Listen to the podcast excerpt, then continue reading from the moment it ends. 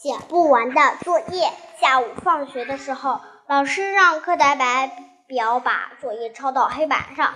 他小乐边记作业边抱怨：“哎呀，每天作业都这么多。”花花笑着说：“这还不算多吧？我一般用不了两个小时就写完了。”汪洋一听，差点惊掉了下巴。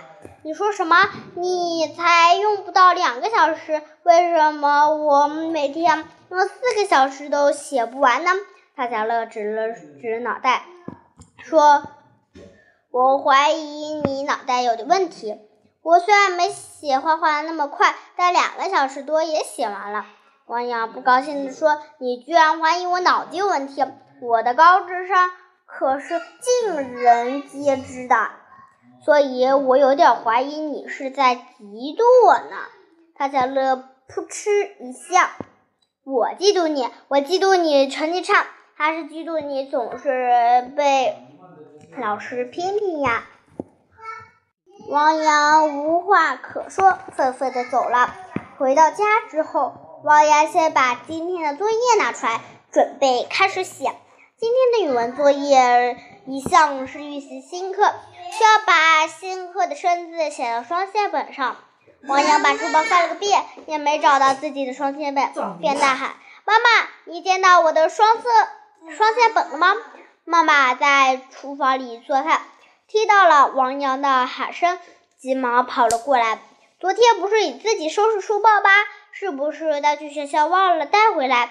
王阳说：“不可能啊，我今天根本就没有从书包里拿出来。”他翻了翻了半天，终于在英语课本里找到了双写本。写完这一项，还有一项是语文作业，是作文。王阳找了半天，都没都没有找到作文纸。于是他灵机一动，拿出一张白纸，开始画格子。光这一项就耽误了几十分钟。在他画完。格子又开始琢磨作文题目，与众不同的他想了半天，决定写陶小乐。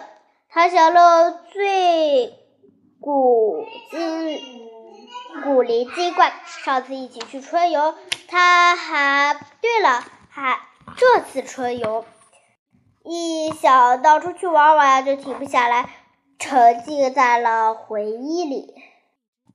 过了半天，妈妈喊他吃饭了，才回过神来。吃饭的时候，王边看电视边往里嘴里扒拉饭粒。晚饭足足吃了一个小时才吃饱。吃饱喝足后，现在已经是八点了。他继续构思作文，磨蹭到九点才写完。写语文作业，王阳又开始写数学作业。因为很多题目不会做，他只好一边做一边翻书，又磨蹭了一个小时。最后拿出英语课本的时候，已经十点了，他的眼皮直打架，只好随便写了写，就去睡觉了。第二天，王阳顶着个熊猫眼来到学校，被唐小货吓坏了一头。王阳，你什么时候变成国宝了？王阳不耐烦地说：“去去去，这熊猫眼严重的。”拉低了我的颜值，我都郁闷着呢。都怪老师一天布置那么多作业，每天都写到半夜。唐小乐说：“唐小乐说，你可这就冤枉老师了。作业作业一点都不多，我八点多就写完了。”躺在床上看漫画。王瑶惊讶地说：“咱难道咱俩不是在一个班吗？”唐小乐笑着说：“这样吧，跟我说说你在家里怎么写作业的。”我声音唐小乐给你找找病根。于是王阳详细的描述了自己在家里写作业的过程。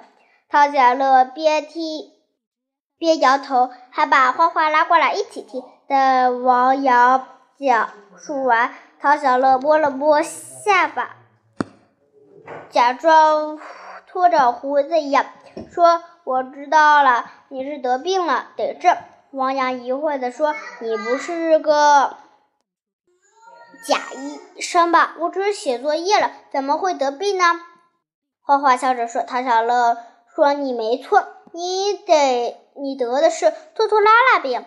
同样的作业，我只用一半的时间就能写完。你想过到这是为什么吗？汪洋说：“原因很简单，就是老师布置的作业多呗。”这还用说？花花摇了摇头：“不是的，我来跟你分析一下原因。比如，你找双线本、画作文格子，就放浪费了很多时间。而我在写作业之前，会把今天要用的东西都找出来，有条理的放在一边，这样是有时就不用再花时间找去了。”王阳疑惑地说：“我觉得这些事并没有花我很多时间啊。”唐小乐插话道：“这都浪费了二十多分钟了，还不叫很多时间吗？”王阳听后挠了挠头，觉得唐小乐的话有道理，就不吭声了。花花继续说：“还有一个问题，就是你写作业的时候总是翻书。